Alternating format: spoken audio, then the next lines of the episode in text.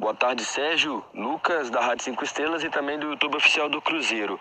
Sérgio, temos acompanhado muitas reclamações do torcedor do Cruzeiro, né? Tanto por questões fora de campo, mas questões também que fazem relação à, atuação do time, né? Por resultados e tudo mais. Eu gostaria de saber, é, para iniciar essa, essa coletiva, como que vocês têm buscado é, soluções para resolver esses problemas que tanto é, preocupam a torcida do Cruzeiro. Ô Lucas, boa tarde. Começar a entrevista com essa, essa pergunta macro, né? É, como que a gente faz para resolver os problemas é, externos e internos com muito trabalho para começar e tem que ser trabalho, dedicação todos os dias, né? E tentando buscar soluções para esse momento que é o mais difícil da história que o Cruzeiro já viveu. Né? Eu, eu, eu, a gente conversa isso muito e fala que, infelizmente, hoje a gente tem que dar um tempo, esquecer de fazer comparações com o Cruzeiro campeão, principalmente recentemente. Acho que o, o Cruzeiro lá de trás, sim, é, é, é um Cruzeiro muito exemplo para nós, mas foi exatamente o campeão recente que trouxe a gente até aqui, né? já que os problemas todos hoje que nos afligem, que não, que não nos permite pagar um salário em dia, por exemplo, são dívidas recentes de títulos conquistados é, nos últimos aí cinco, seis anos, basicamente. Então, o Extra Camp, embora a gente tenha tido alguns sucessos, né, acho que alguns até relevantes, como a gente diminuir a dívida em balanço, conseguir acordos relevantes, né, conseguir é, resolver alguns problemas que estavam pendentes há muito tempo, de regularização de imóvel, certificado, certificado de clube formador, dentre outros, ainda temos esses, como todo mundo sabe, sobretudo financeiros, né, que a gente é, herdou aí, é, é, é, complicado, mas a gente batalha cada dia com soluções é, diferentes. Acho que a, a grande notícia boa que a gente tem, que a gente pode dizer sempre para o torcedor, é que a gente hoje está com os maiores maiores especialistas, não só do Brasil, mas do mundo, é, nos ajudando nisso, que é a Álvares Marçal, que é uma consultoria internacional, que o objetivo é exatamente a gente fazer essa virada de caixa, juntamente também com a UI, né, com a Ernest Young. Então, é um trabalho estritamente profissional de empresas que já tiveram em outros clubes, é, em modelos de sucesso, né, mas que, obviamente, Lucas, a, a, o retorno não vai vir agora. Eu cito muito e acho bacana um, um estudo recente que saiu do, do Itaú BBA, o maior banco privado do país, se não for maior, um dos maiores, né, mas elogiando, dizendo que a gestão do Cruzeiro está no no caminho certo. Tem um ano que a gente está aqui, né? E a gente, a grande dificuldade é a gente conter a ansiedade de resolver todos os problemas de uma vez, querer o resultado esportivo, querer o resultado extra-campo, é, resolvendo tudo de uma vez só em menos de um ano. Então acho que essa é a grande dificuldade que a gente tem é, de poder caminhar com os dois. Né? E quanto ao campo, é claro que o que a gente quer é cada dia mais performar dentro. Mas o torcedor do Cruzeiro tem que entender a realidade. Já foi divulgado recentemente, a gente fez a, as, as, contratações chamadas aí de, de últimas, antes de tomar o transfer bank, a gente sabia que ia tomar, oriundo de uma dívida do, do Arrascaeta, né? aquelas coisas que a gente não explica. O Arrascaeta foi vendido por um valor absurdo e não foi paga essa dívida. História mais uma no nosso colo. Em julho vai vir outra, oriunda da aquisição do Riascos então, é, que também não tem nada a ver com a gente, mas é, é o que eu repito, foram atletas importantes para outros títulos, mas que agora ninguém pagou eles e sobra para a gente pagar aqui né, na atual situação. Então, de fato, a realidade que o torcedor do Cruzeiro precisa encarar, eu vejo muita. A presidente tem que contratar um atacante, um meia. Nós não temos essa perspectiva num curto prazo, só se acontecer uma situação excepcional. A gente tem alguma delas aí de venda de imóvel, como do próprio Clube Empresa que a gente falou, mas se não for, são dívidas que juntas darão praticamente quase 15 milhões milhões de reais com o câmbio atual e não existe essa realidade. Então, a gente tem que é, abraçar o time da forma como está, confiar nos treinamentos. Eu, eu, explico a parte tática, porque é completamente diferente, Lucas. A gente assistir um, dois jogos por semana, ligar a televisão e sair dali e tentar compreender tudo que está acontecendo.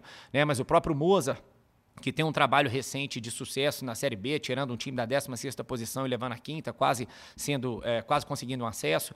Né? O Moza chegou no Cruzeiro numa sexta-feira, se não me falha a memória, para já jogar no sábado, e a partir daí ele conseguiu fazer praticamente um ou dois treinos por semana, porque a gente está sempre ou viajando, ou fazendo regenerativo, ou cedia pré-jogo. Então, pela, na semana que vem, pela primeira vez, nós teremos a chamada semana cheia, já que a gente joga sábado contra o Botafogo fora e depois só no outro sábado contra o Havaí em casa. E depois teremos mais uma semana cheia. Então acho que isso aí que vai nos ajudar, os reforços que vieram agora, alguns já jogando, como a gente vê o Jean Vitor, o Léo Santos, o Norberto entrando, correspondendo, né, tendo inclusive o apoio da torcida, tendo reconhecimento não só da imprensa, mas como dos sites de estatística, sobretudo demonstrando o sucesso deles. Então, a gente espera que o Rodolfo, que o Nem, que os outros também atinjam esse objetivo, o Moreno que voltou agora, né, e juntos possam performar junto com o elenco que está aí para a gente poder dar certo. E é isso que a gente precisa é, da torcida junto, porque não adianta enganar, não adianta tenta prometer. Hoje realmente não existe essa perspectiva, então a gente tem que trabalhar com o que a gente tem né, e acreditar no nosso grupo, que a gente acredita assim que é um grupo determinado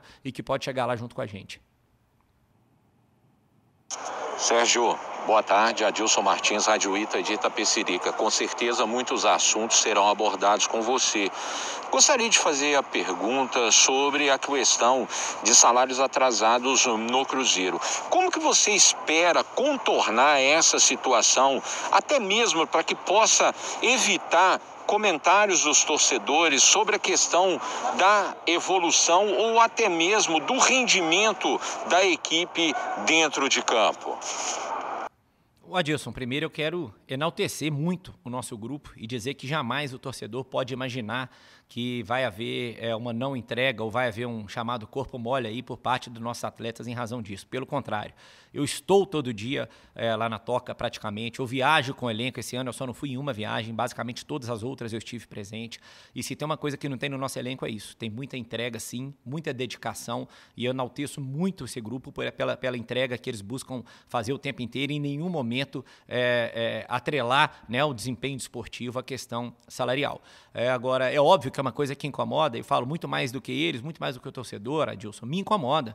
Né? Claro, porque no fim das contas as pessoas, os colaboradores, aqueles que dão a vida por nós aqui, é, acabam olhando para mim como responsável por isso. Então me incomoda demais e a gente busca todos os dias é, novas ações. Né? Em breve esperamos anunciar hoje, tivemos aqui a palavrado um novo patrocínio para poder ajudar, né? buscando novas ações como a do Tolkien, que a gente fez é, recentemente. Temos aí, como já foi falado antes, os imóveis que podem ser vendidos aí nos próximos dias ou meses, dependem de algumas situações ainda que a gente teve que ajustar ao longo do tempo. Então, tem o próprio clube empresa, como a gente falou, enfim, existem diversas frentes que a gente ataca frequentemente aí para poder resolver, né? E buscando sempre aqui a transparência interna e mostrando isso. Mas é claro, Adilson, que dói. Tanto que recentemente perdemos colaboradores, né, que recebem propostas para ir para outro lugar, às vezes proposta melhor. A gente queria reter, mas eu falo, ó, infelizmente, a realidade é essa, né? E peço sempre aos que estão aqui, continuo agradecendo pelo, pelo carinho, pela dedicação deles, mas para confiar que isso incomoda a gente, a gente trabalha o dia inteiro para resolver e vai resolver isso aí, se Deus quiser, com essas ações todas que a gente está colocando. Sérgio, Sulimar da Rádio Inconfidência e da Rede Minas de Televisão. O Cruzeiro tem vivido, principalmente nos dois últimos anos, com esta entrada e saída de jogadores, tirando todo o momento que o pessoal está careca de saber do momento difícil que o Cruzeiro vive, mas essa entrada e saída de jogadores sem que eles completem um ano no clube. O caso do Guilherme Bissoli, que tem a possibilidade, a probabilidade de ser devolvido ao Atlético Paranaense. Esta incerteza pode passar uma insegurança para os jogadores, e isso reflete no momento que o time vive de salários atrasados, essa turbulência política que não termina no Cruzeiro e enchendo de ações na justiça, como vem acontecendo nos últimos tempos? Sulimar, de forma alguma, né? Como eu falei na resposta anterior, eu, eu enalteço muito o grupo, eu tenho certeza que não tem ninguém é, que esteja deixando de jogar por algum motivo. Pelo contrário, acho que quem não está jogando está tá integrando o dobro, né? Para poder, se entregando o dobro nos treinos, para poder ter oportunidade. Cito vários exemplos. Vamos pegar aí, né, o Lucas Ventura, né? O nosso é, querido, que muita gente chama de Nonoca, uma pessoa que, um, um atleta que há pouco tempo é, não estava sequer sendo relacionado, foi titular nos dois últimos jogos. Então, acho que isso aí, pelo contrário, é, demonstra que todo atleta que está relacionado no elenco, e o Moza deixou isso claro, o Moza não trabalha com um grupo diferente, né? Então ele colocou todo mundo para treinar junto e deixou claro que quem treinar melhor vai jogar, né? Então não vejo isso como uma coisa ruim, não. Mas é claro, Silimar, que as trocas é uma coisa também que a gente não quer, mas decorrem de troca de técnico, decorre, claro, de dificuldade de contratar também, né? Claro que se a gente consegue trazer jogadores às vezes é, mais sólidos, mais experientes, a gente consegue mantê-los mais tempo. Então, muitos desses que acabaram saindo foram atletas que vieram diante de uma confiança de um treinador que já passou é, alguma boa temporada com ele e fala: olha, diante do que a gente tem de capacidade de contratar, acho que essa é uma pessoa que vem é, e pode nos ajudar. E às vezes acaba não correspondendo, vai acontecer. Como vai vir outros que chegarão e serão além da, da expectativa. Né? Então, não acho realmente que essa rotatividade atrai, é, é a, a, afeta o desempenho dos jogadores de forma alguma. Né? E o que a gente vê lá hoje dentro da Toca é o contrário. Como você tem o exemplo aqui é, do Nonoca e de outros que chegaram, né? é que os atletas estão se entregando ao máximo para poder ter uma oportunidade dentro do grupo. Presidente Sérgio, como vai? Paulo Galvão, do Jornal Estado de Minas. Uh, eu, eu, gostaria de saber o que, que vocês estão planejando, a diretoria como um todo, a longo prazo, porque a gente sabe que todo dia pipoca uma dívida nova, uma cobrança nova, e aí isso gera uma certa insegurança, inclusive, como disse o Adilson aí na pergunta anterior. Salário atrasado, não dá para cumprir os compromissos do dia a dia. Vocês têm um plano a longo prazo? Obrigado, um abraço.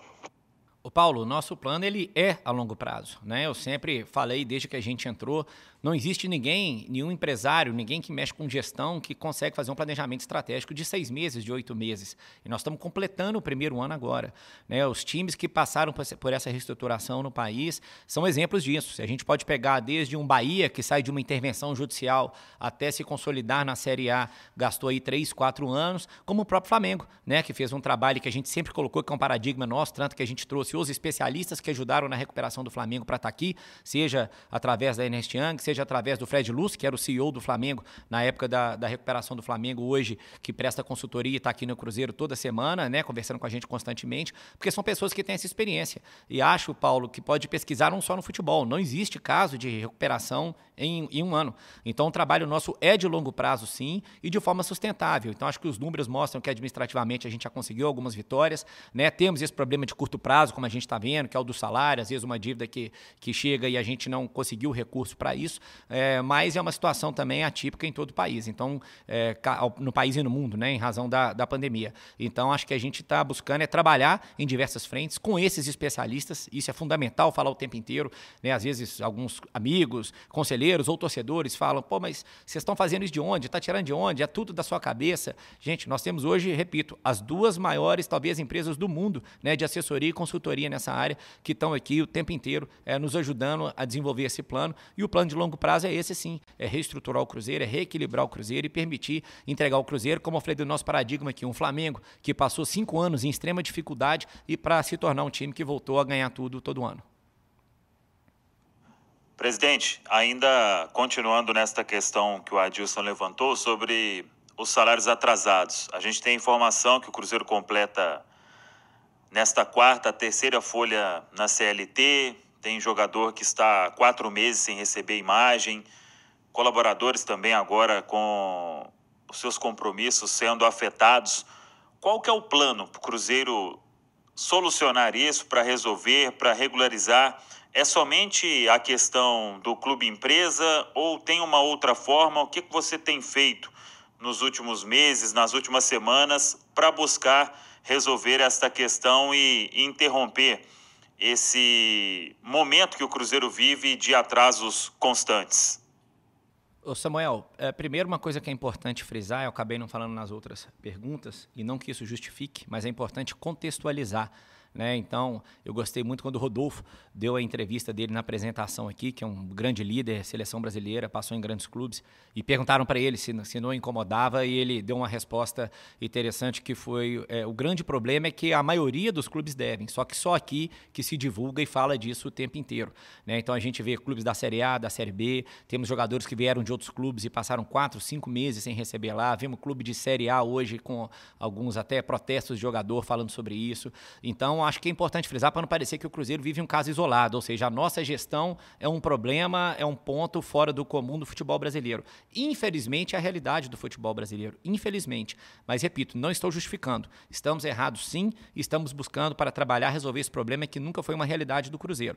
E aí eu acho que um pouco da resposta que você quer já foi falado anteriormente. Nosso trabalho, o Clube Empresa, é uma das vertentes, sim, mas temos outras paralelas, que é a alienação do, do, dos imóveis, né, que a gente já falou, a busca de novas receitas através de patrocínio, ainda temos espaço na camisa. Espero anunciar aí, como eu falei, até amanhã, se Deus quiser, um novo patrocínio que já vai para o jogo de sábado contra o Botafogo. É as ações digitais, as ações de inovação que vão buscando receitas para a gente tentar resolver esses problemas. O mais importante é o torcedor saber. A gente, já falei, não abandonamos o Cruzeiro e vamos continuar dedicando dia e noite para poder resolver essa situação.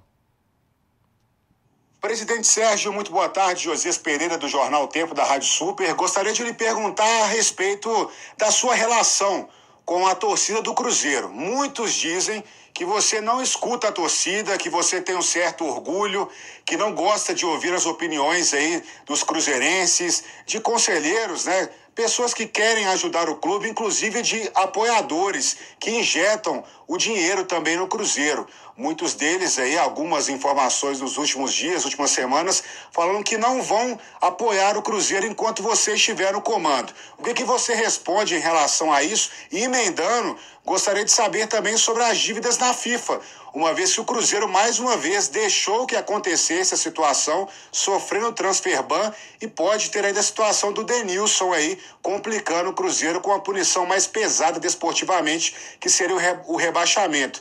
Como fazer também para contornar isso? Muito obrigado. Bom, Josias, vamos começar pelo fim. Dívidas da FIFA é, eu acho que realmente eu não concordo só com essa parte de colocar que nós deixamos de honrar. Eu já citei aqui que essas dívidas da FIFA elas existem há muito tempo, né? E infelizmente estouraram todas praticamente de uma vez. São processos que tramitaram aí durante 3, 4, 5, 6 anos, dependendo de conforme for a dívida. É, de atletas que inclusive foram vendidas e deram muito dinheiro para o Cruzeiro e não foram pagos. E, vieram, e veio acontecer isso tudo de uma vez agora. Então nós temos essa do Rascaeta, que gerou o transfer ban. Vamos ter outra do Reascos agora em julho, que também é, geraria um transfer ban. Como eu falei antes, não existe existe, em princípio, um recurso para pagá-las e a punição que tem imediata para elas é realmente o não registro de jogadores. Quanto a do Denilson, que pode acarretar uma perda é, mais efetiva, a grande questão é que a gente conseguiu é, aprovar a alienação daquela chamada sede campestre 2 do Cruzeiro, o estacionamento, né, numa reunião que foi feita até no ano passado, e desde então temos procurado compradores, até conseguimos arrumar um comprador que vai pagar o valor de avaliação, só que são aqueles problemas micro do Cruzeiro que é, é, às vezes as pessoas não sabem, né? Então, quando a gente foi efetivar realmente a venda do, do, do, do, uh, do estacionamento, do, do, terreno, a gente viu que ele não estava regularizado. Faltam vários detalhes de cartório, de prefeitura, de Instituto de Patrimônio, enfim, diversos documentos a serem conseguidos. Hoje, quem vive aí no meio da pandemia sabe que como é que é para você conseguir, às vezes, uma certidão, cartório não funciona normal, prefeitura não funciona normal, então tudo atrasando. O que a gente faz é buscar é, correr com isso para resolver, porque resolvendo, acho que essa, essa dívida pior aí, a gente vai conseguir é, salvá-la o quanto antes. Né? Então, eu só acho importante é isso ficar claro. Né? Ano passado a gente pagou quase 40 milhões efetivamente pagos, fora alguns que a gente teve que fazer parcelamento. Então, acho injusto realmente, embora eu tenha falado, é claro que estourou aqui a nossa responsabilidade, que nós assumimos o CNPJ Cruzeiro, mas culpar-nos por tudo, eu creio que está equivocado. Quanto à torcida, é, eu, eu, destaco, Josias, talvez, talvez não, acho que eu posso afirmar que nenhum presidente esteve tanto com a torcida quanto eu. Né? Não só receber, como a gente recebeu não só é, na sede na Timbiras quanto aqui, quanto ir à torcida. Eu visitei pelo menos por três ou quatro vezes sede de torcida para poder conversar.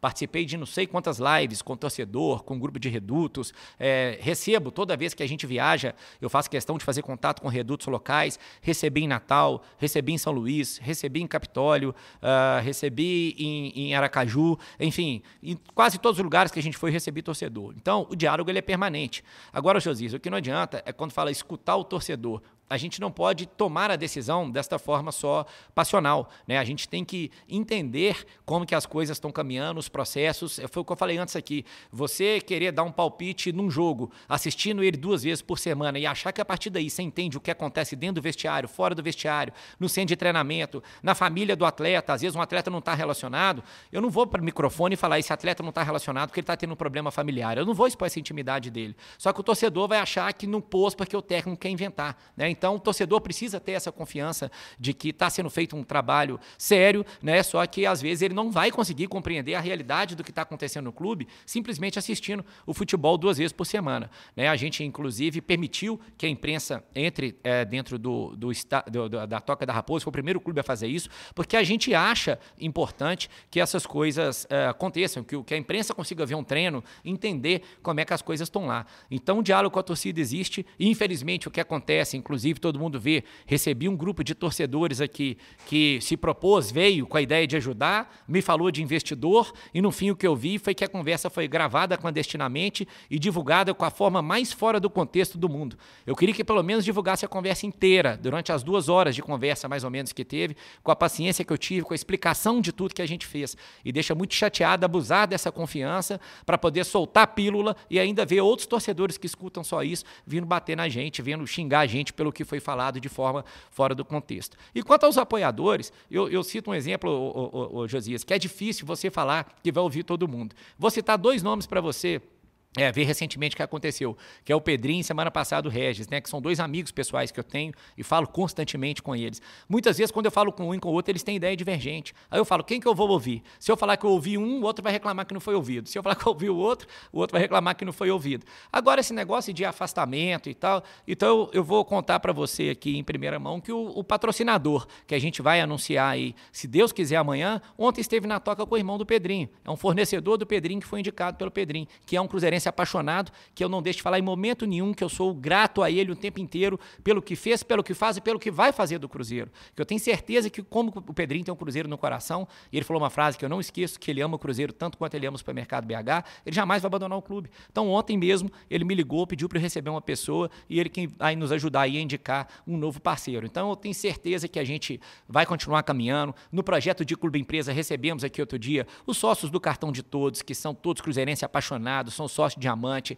Recebi, como a gente falou aqui, o ex-senador Clésio Andrade. Fiz reunião com Aquiles Diniz aqui. Fiz reunião virtual com Vitório Medioli. Tive com Paulo Henrique Guimarães, do Banco BS2. Enfim, falamos frequentemente com grandes cruzeirenses. E outra, acho que o maior exemplo, Josias, de que eu ouço sim, é, são os especialistas que a gente tem aqui. Porque se a gente tomasse decisão só da nossa cabeça, eu jamais traria a Ernest Young, a UI ou a Obras Marçal aqui. Né? Então, a gente faz o que os especialistas estão nos recomendando.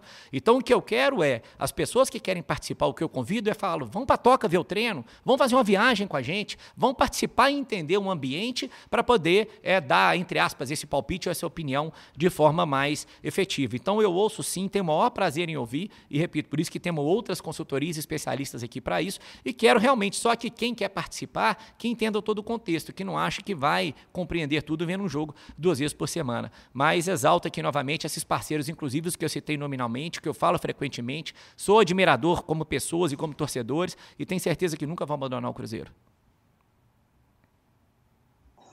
Boa tarde, Sérgio. Aqui quem fala é João Victor Pena, do portal Esporte News Mundo.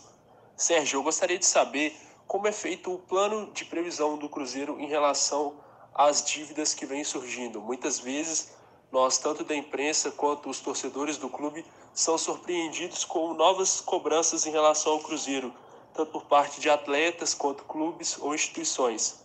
Como é feito esse processo? Como é feita essa previsão? João Vitor, a gente tenta mapear o que tem, né, os para trás, é claro que a gente tem tudo aqui. É, tem uma, alguns que a gente consegue ter data de previsão, cada órgão julgador age de alguma forma. A Justiça do Trabalho tem um trâmite, a FIFA tem outro, a CNRD tem outra, e as dívidas de natureza civil é, tem outra. Então, repito, nós temos uma empresa especialista nisso aqui, no chamado turnaround de caixa, né, que é a virada de caixa, que nos ajuda a prever isso aí, fazer propostas de pagamento, de dilação, tanto que a gente já conseguiu diminuir bastante o passivo nesse aspecto através é, de grandes negociações, mas é claro que tem aquelas que às vezes nos surpreendem, porque às vezes é, eu eu sou advogado, para mim é fácil compreender, mas acho que talvez a, a, as pessoas que não, não são do meio jurídico tenham essa dificuldade, que às vezes, por exemplo, eu posso ter uma ação de 2006 que estava parada, em tese, parada, tentando um bloqueio, não conseguiu, de repente eu acordo aqui e tem um bloqueio. Né? E é isso que, que é muito complicado para nós. E cito um caso recente que a gente teve, que espero que a gente faça um acordo logo, está caminhando para isso, que era uma ação de 2014, é, não pagamento de comissão de atleta que foi contratado, que participou do título de 2013 e 2014, por isso que eu falo que esses títulos não custaram muito caro, né? trouxeram muito dinheiro, mas não usaram esse dinheiro para pagar, deixaram acumular a dívida. E aí a gente acordou aqui no no dia de pagamento de folha, a gente estava com dinheiro em caixa para pagar os funcionários e acordamos com o bloqueio. Né? Então, é, não conseguimos pagá-los, estamos com isso bloqueado até hoje, tentando buscar a liberação. Então, existem as surpresas aí, João Vitor, como eu falei, que é um micro, que a gente não, não, não consegue. Se pegar o relatório que me foi passado pelo Conselho Gestor, que já constava muita coisa, mas não estão ali, porque são coisas que às vezes é o, é o famoso que a gente fala o esqueleto. É, são tantos problemas que vão aparecendo que às vezes a gente não conseguiu ver. Mas o nosso trabalho é esse, é monitorar entrada de ação e, repito, usar os especialistas para isso. Porque se a Álvares Marçal fez isso em diversos outros clubes, diversas outras empresas com sucesso, e estão aqui animados com o trabalho, vendo o tamanho do Cruzeiro, com o que a gente pode fazer, a nossa expectativa é que a gente vai conseguir fazer aqui também. Guilherme Pio, do Portal UOL. Presidente, o senhor vive o momento mais turbulento desde que assumiu a presidência do Cruzeiro e o clube passa por momentos bem complicados, sem dinheiro para arcar, inclusive com despesas básicas e, ao que tudo indica, também está difícil encontrar soluções para esse tipo de problema. Como você avalia até agora a sua gestão E o que poderia dizer em relação a, ao Cruzeiro, se caso não consiga o acesso à Série A ainda nessa temporada, como é que você vislumbra o 2022 do clube? Obrigado. Ô, Guilherme, é, assim, não acho que é o momento mais turbulento, porque a turbulência ela decorre muito do, do, do, resultado esportivo. Eu fui, passei aqui no Cruzeiro no futebol em 2015 e 2016 e vi isso, né? A gente estava no momento em que chega complicado com a saída do Vanderlei, Aí vem o Mano e é muito elogiado, e foi um momento de muita euforia. Aí depois, quando o Mano sai, tivemos problema em época de David, de Paulo Bento. Aí volta o Mano e aí o momento é bom.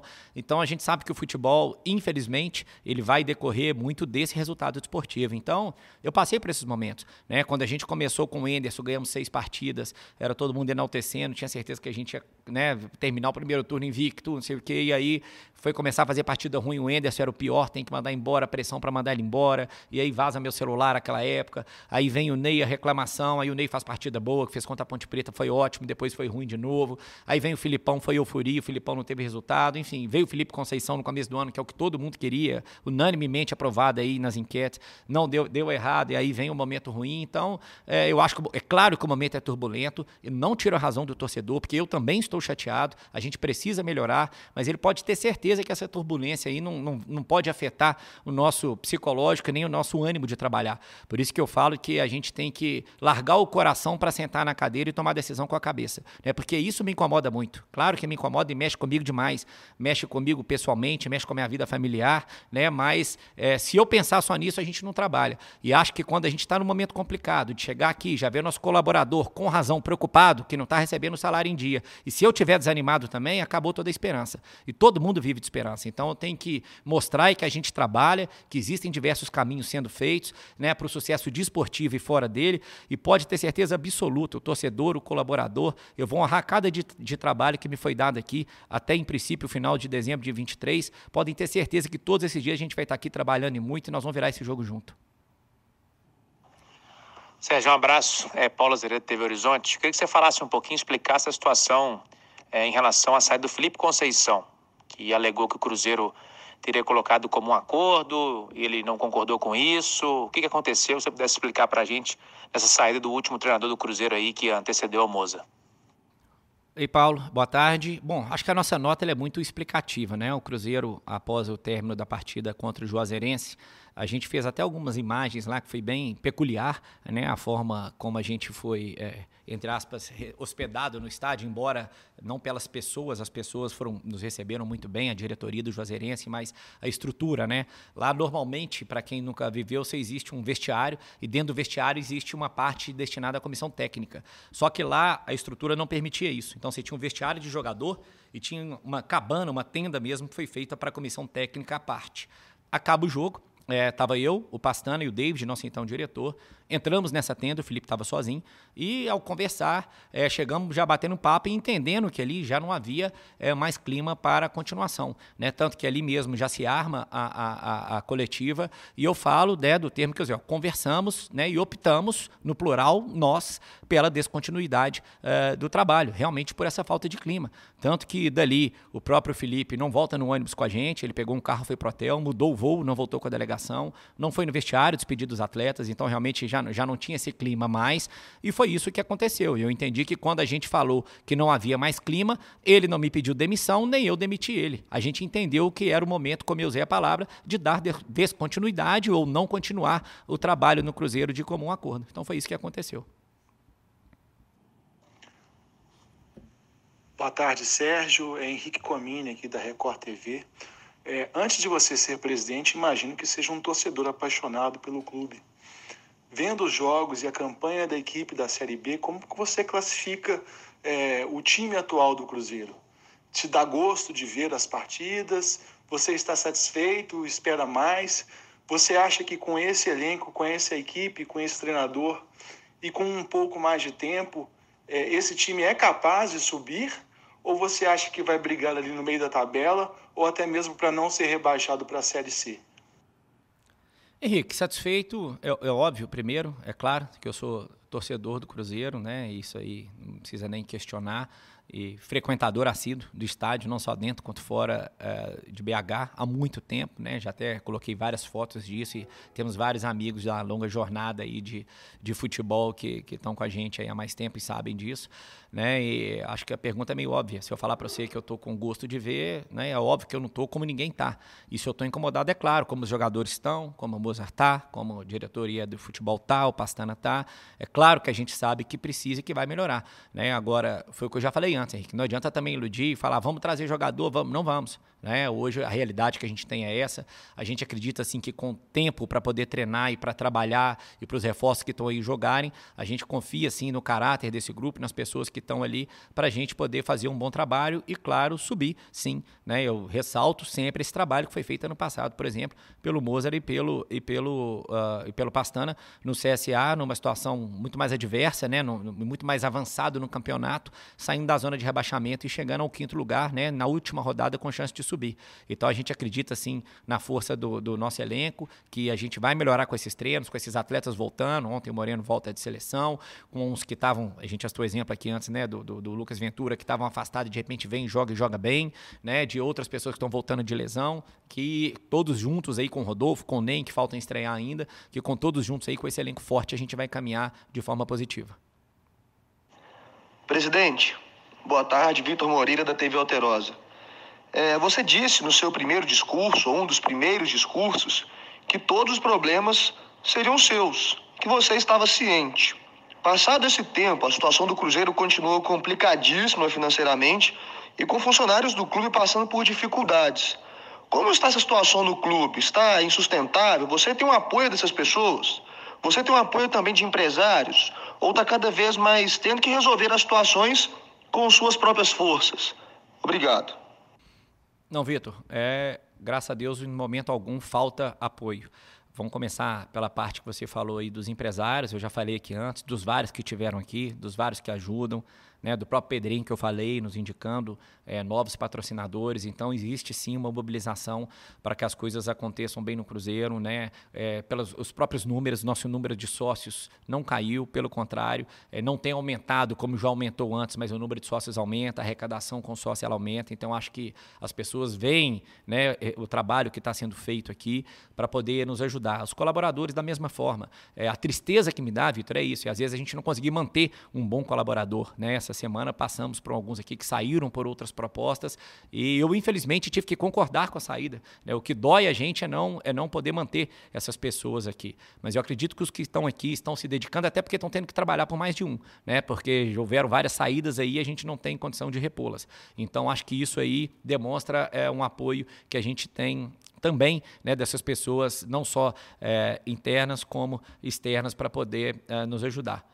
É, bom, quando eu cheguei, o, Vitor, eu acho importante sim, e eu sei que até hoje isso é Claude muito, eu falando para os jogadores que a responsabilidade era minha, e claro que ela é minha, porque a caneta que está na mão, apesar de eu estar com um lápis aqui, ela é minha, e eu que respondo pelo clube. Então é óbvio que ela é minha. Então se tiver que falar de alguém, tem que falar de mim, sem dúvida nenhuma. Eu só acho errado o discurso. Você imagina se eu chego aqui e falo, pessoal, cheguei, e vamos lembrar o cenário, vocês estão aqui com duas folhas atrasadas, jogadores, acho que seis imagens, duas folhas, é, e colaboradores com duas folhas também, salvo engano. Eu viro para todo mundo e falo: cheguei aqui, não sei que dia que vou pagar vocês, vão continuar trabalhando aí, vão ver o que, que vai dar. É claro que eu não poderia fazer isso, pelo contrário. Tanto que eu falo: cheguei aqui, corri atrás de recurso, paguei o passado, porque eu sei que muita gente faz quando assume é falar: deixa eu preocupar com o meu, né? Eu vou pagar do meu para frente para falar que eu estou em dia. Se eu tivesse feito isso, talvez a gente tivesse praticamente em dia hoje, mas não fiz, que meu compromisso era com eles, né? Só que eu falei também num cenário, Vitor, que a gente tem que entender que ninguém imaginava como que seria esse ano. Eu assumi dia 1 de junho, a gente estava programando festa de centenário. A gente estava programando como que a gente ia ganhar dinheiro com o centenário. A gente estava falando, chegou a, a, junto ao Juliano Belletti, a gente estava falando é, logo depois, que ele chegou um pouco depois, de jogar em Barcelona. A gente estava falando de fazer churrascão, de fazer outros eventos junto ao, ao consulado italiano, de trazer algum time da Itália para jogar no Mineirão lotado. Então isso tudo é recurso. Se a gente pegar por baixo, por baixo, talvez o pior ano do Cruzeiro com bilheteria, deu 25 milhões de reais para o Cruzeiro. Esses 25 eu tinha pagado todos os meus transfer ban e estava com todos os salários em dia. Então eu falei isso também num cenário que a gente não conseguiria projetar. E eu tenho certeza que não só eu, mas como qualquer CEO, presidente de empresa, que chegou ali em março de 2020 e fez projeção, não conseguiria fazer a projeção do jeito que foi, porque ninguém imaginava que, sobretudo, o Brasil ia sofrer como está sofrendo. E ainda assim sem perspectiva. Né? Então, houve uma mudança de, de cenário, sim. Então a responsabilidade é minha? É, pode cobrar? Pode, com certeza. Eu estou aqui para isso. Agora, eu só acho que é injusto não saber contextualizar as coisas. É, alguns eu tenho que eu converso e falo, pô, você está me cobrando, mas a sua empresa está demitindo. Você está me cobrando, mas você não está com salário em dia. Né? Você está me cobrando, mas você passa dificuldade com a sua família. Então, como é que você passa dentro de casa, mas exige que aqui a gente não tenha? É isso que eu acho que cada um tem que fazer. É olhar no espelho, é enxergar o cenário macro em vez de só apontar e querer culpar-nos por tudo isso que está acontecendo. Arthur Moraes, Rádio Super. Presidente, diante desse alto índice de rejeição ao seu trabalho perante o torcedor, o que te faz acreditar numa virada de situação, é, numa resposta positiva dentro da sua administração, trazendo aí bons resultados em termos, naturalmente, de trabalho. E mais um caso na justiça. Agora Robinho pleiteando mais de 3 milhões de reais. Como que o senhor também e o clube estão lidando com esta situação na justiça do trabalho? Bom, é, em relação à ação do Robinho, infelizmente são várias ações, né, que a gente sabe que é, que tem, que aparecem, que eu acho que eu já respondi antes, né? A gente tem que monitorá-las, estamos tentando negociar, alguns topam fazer acordo, outros não, e tem que ser algo dentro da nossa realidade. Então, esse trabalho aí vai sendo feito. O alto índice de rejeição que existe hoje, é, eu já falei sobre ele também, acredito que ele reflete muito o momento desportivo. Acho que eu peguei a minha gestão aí, se pegar do começo até hoje, eu já passei por altos índices de aprovação e altos de rejeição mais de uma vez.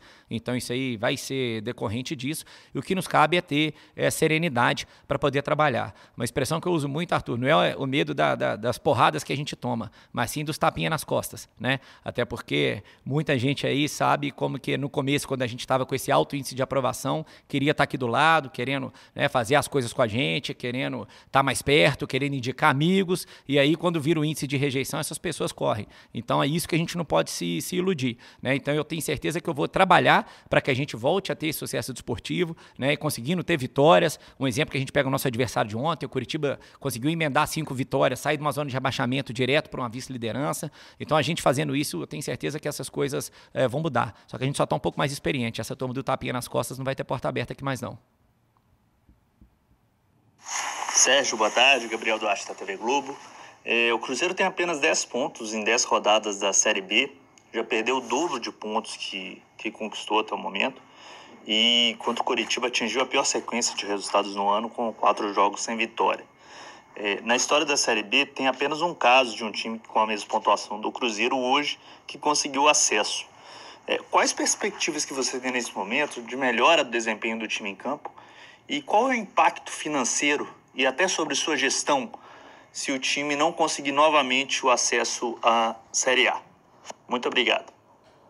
Bom, as perspectivas, acho que eu já falei sobre elas, né? É que eu acho que desde que o Moza chegou, acho que é um tempo de trabalho que a gente precisa.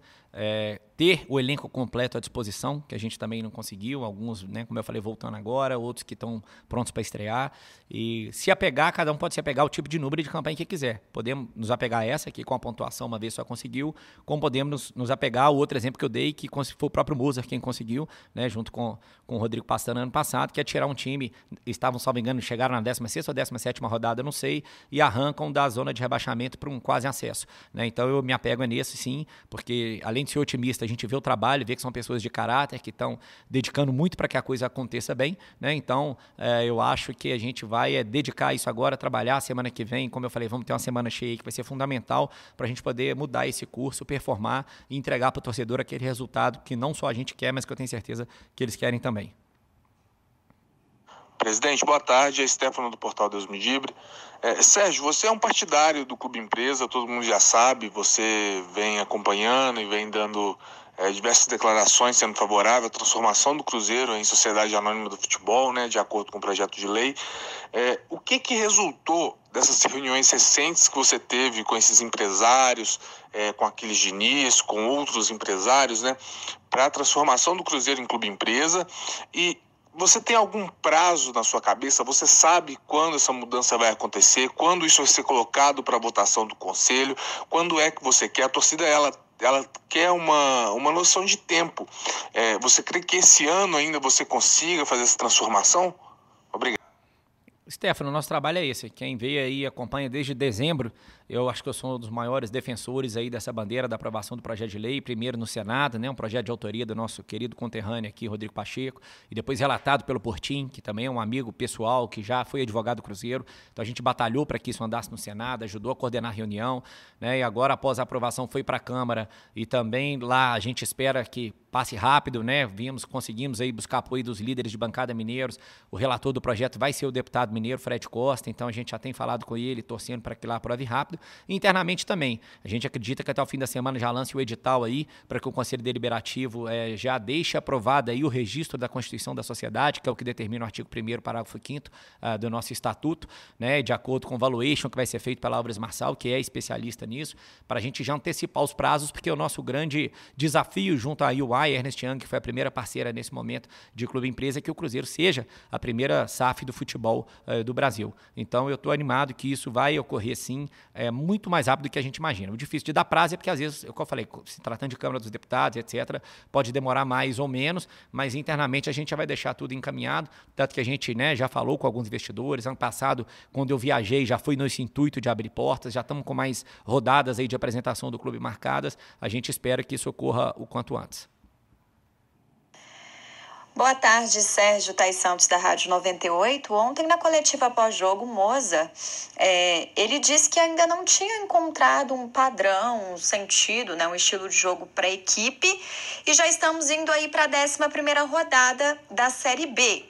É, o que nos leva, né, inevitavelmente, para o caminho é, da questão do planejamento, de refletir sobre como esse planejamento dentro do futebol foi feito no Cruzeiro e para o Cruzeiro.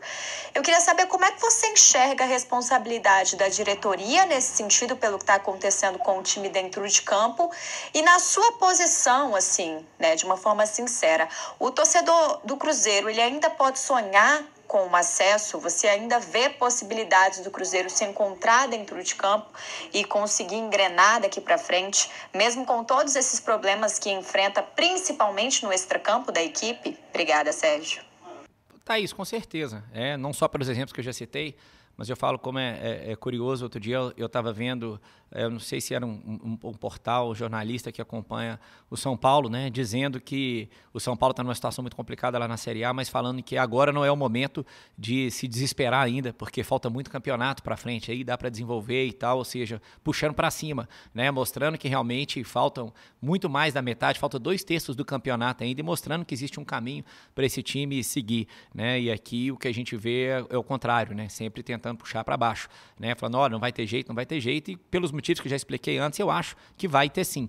Né? É óbvio que a responsabilidade sempre é nossa, sem dúvida nenhuma, né? mas é, quanto ao esquema do Mozart, é, é, o que a gente fala, ele, ele tem alternado, quem acompanha futebol e vê, às vezes usa três zagueiros, às vezes dois, conforme for o jogo, em uns deu certo, outros não, às vezes ele muda no próprio intervalo, e ele vai se adequar assim, eu acho, quando o principal, aquilo que eu falei, que ele conseguir treinar. O primeiro fato é conseguir treinar com calma. E o segundo, além de treinar, é ter o elenco todo à disposição. Então a gente confia, como eu falei, no elenco, é com ele que nós vamos seguir até o fim e temos muita convicção de que com esse trabalho, é, com essa dedicação aí, as coisas vão, vão se desenvolver melhor né, nas próximas rodadas aí para a gente atingir o nosso objetivo.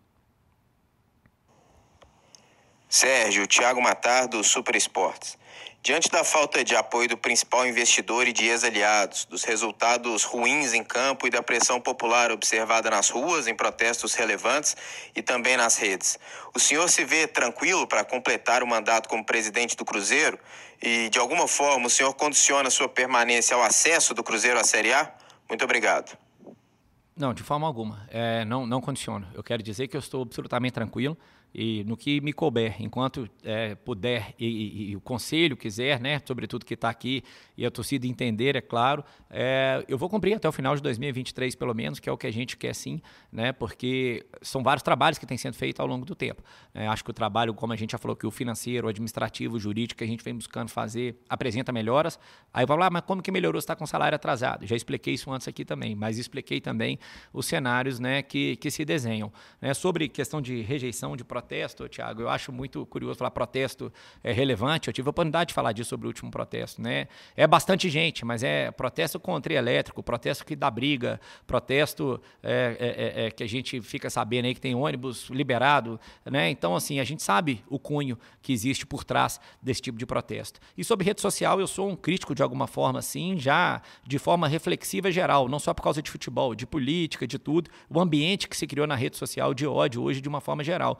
E às vezes incomoda as pessoas quando eu falo isso. Na própria reunião, quando eu falo que me gravaram aqui, quem me gravou devia soltar essa parte em que eu falo isso, que eles não refletem os 9 milhões de torcedores. Eu acompanho o Cruzeiro em todo lugar. A gente tem muita crítica, sim, tem muita cobrança, mas muita gente que, que reconhece o trabalho que está sendo feito. Né? Então, repito, os lugares que eu fui aí recebi, conversei com redutos e tal, a gente foi muito bem recebido. Depois já tivemos crítica, sim, por parte dessas mesmas pessoas. A gente continua conversando, sem dúvida nenhuma. E eu ando de forma muito tranquila na rua de cabeça erguida por isso, Thiago. Porque eu falei que tem uma coisa que você pode ter certeza que não vão falar e que eu fiz o que fizeram aqui antes. Né? Porque, e aí o que eu questiono o pessoal. O que você prefere? Que, que roube o Cruzeiro e que afunde o Cruzeiro para ter desempenho esportivo ou que a gente tenha um trabalho com serenidade, com calma para conduzir um Cruzeiro para uma reconstrução é, sustentável? Né? Então, o meu trabalho vai ser esse. Até porque essa atual rejeição, que eu falei, ela reflete o momento de campo, sem dúvida nenhuma. Né? E quando ganha, eu é, passei por isso no último ano, momentos de extrema euforia por parte da torcida e momentos também né, de de extrema rejeição, que é o que estou vivendo agora. Então vamos continuar traba trabalhando bastante,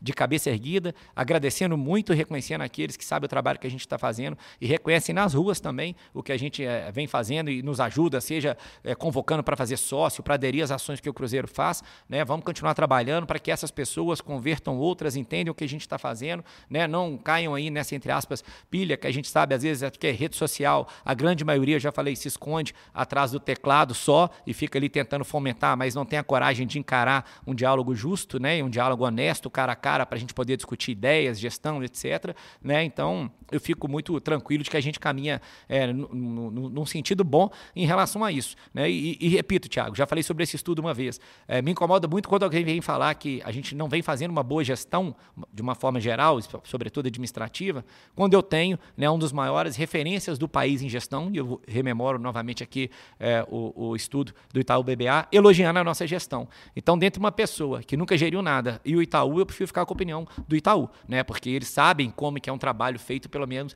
de longo prazo. Então, a gente acredita que quando esses especialistas falam isso, que quando o Capelo fala que no âmbito de transparência o Cruzeiro está fazendo grandes avanços, eu acredito, sem dúvida nenhuma, de que isso aí sim a gente está no caminho certo, mas falta melhorar a parte esportiva e a gente vai trabalhar para melhorar.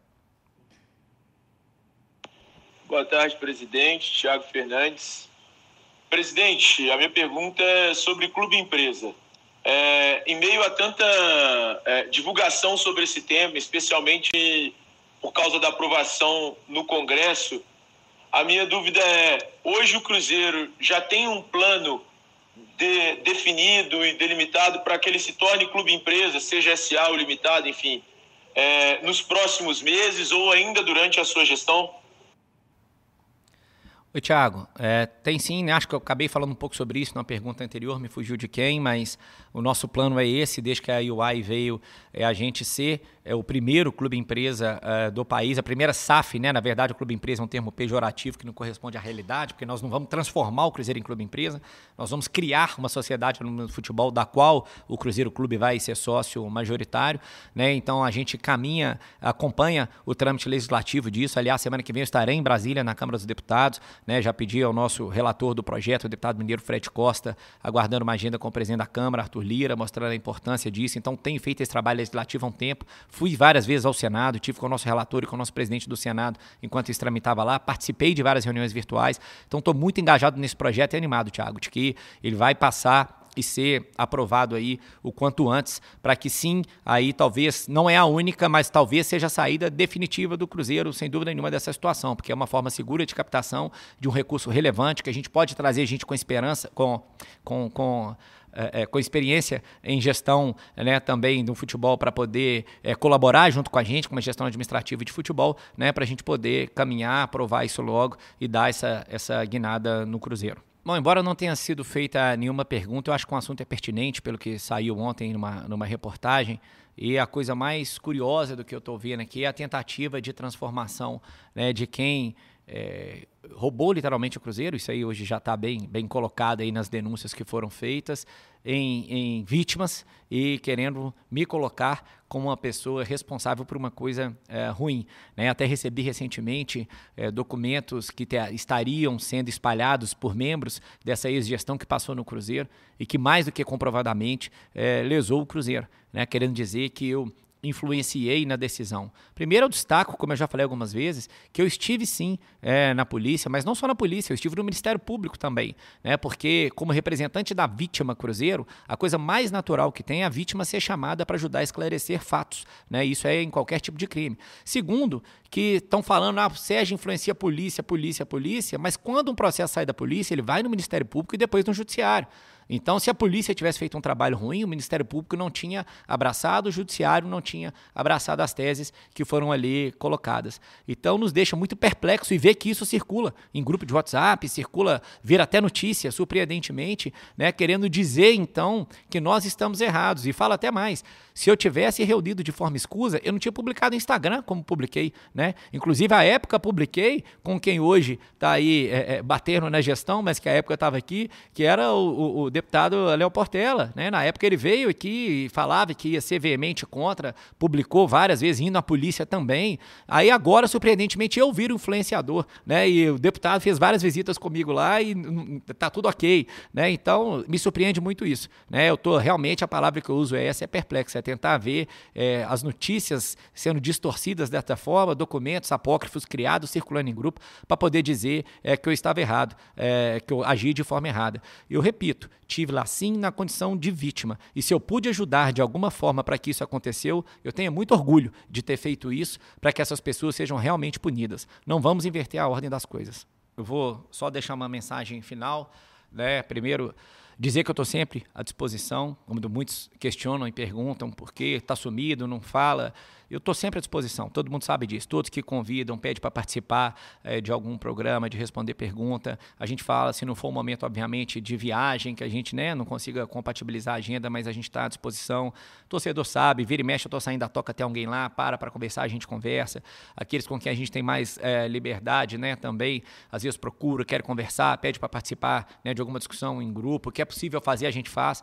Infelizmente, receber aqui, eu acho que os que se chamam torcedores que tiveram aqui né, e gravaram gravaram uma conversa é, de forma absurda, né, abusando de uma confiança que foi feita, mostram que, infelizmente, às vezes a gente vai confiar e acha que as pessoas querem o bem do Cruzeiro e não querem, querem é, criar o tumulto. Né, e nesse aspecto aí que eu preciso e peço que a gente mude isso, gente. Nós temos que ir para um caminho. Ontem eu estava no jogo e um amigo é, me relatando algumas coisas curiosas que aconteceram ontem. A primeira delas, para a gente ver quando o quesito reclamação vem de qualquer forma, né, que no jogo contra o Brasil de Pelotas, em um grupo, né, uma pessoa reclamou ao ver o atleta Lucas Ventura em campo, de que é um absurdo o Cruzeiro botar é, o Lucas Ventura para jogar e não dar a chance para o Nonoca, que é uma, uma prata da casa, né? Quando todo mundo sabe que o Nonoca é o Lucas Ventura. Então, quer dizer, eu reclamar para reclamar, né? A pessoa tá, tá querendo reclamar e faz isso, né? E a outra é que ontem também me mostraram a mensagem bacana um pouco do que eu falei aqui, de um, de um até de um, de um conselheiro do Cruzeiro também, que é sócio diamante, uma pessoa que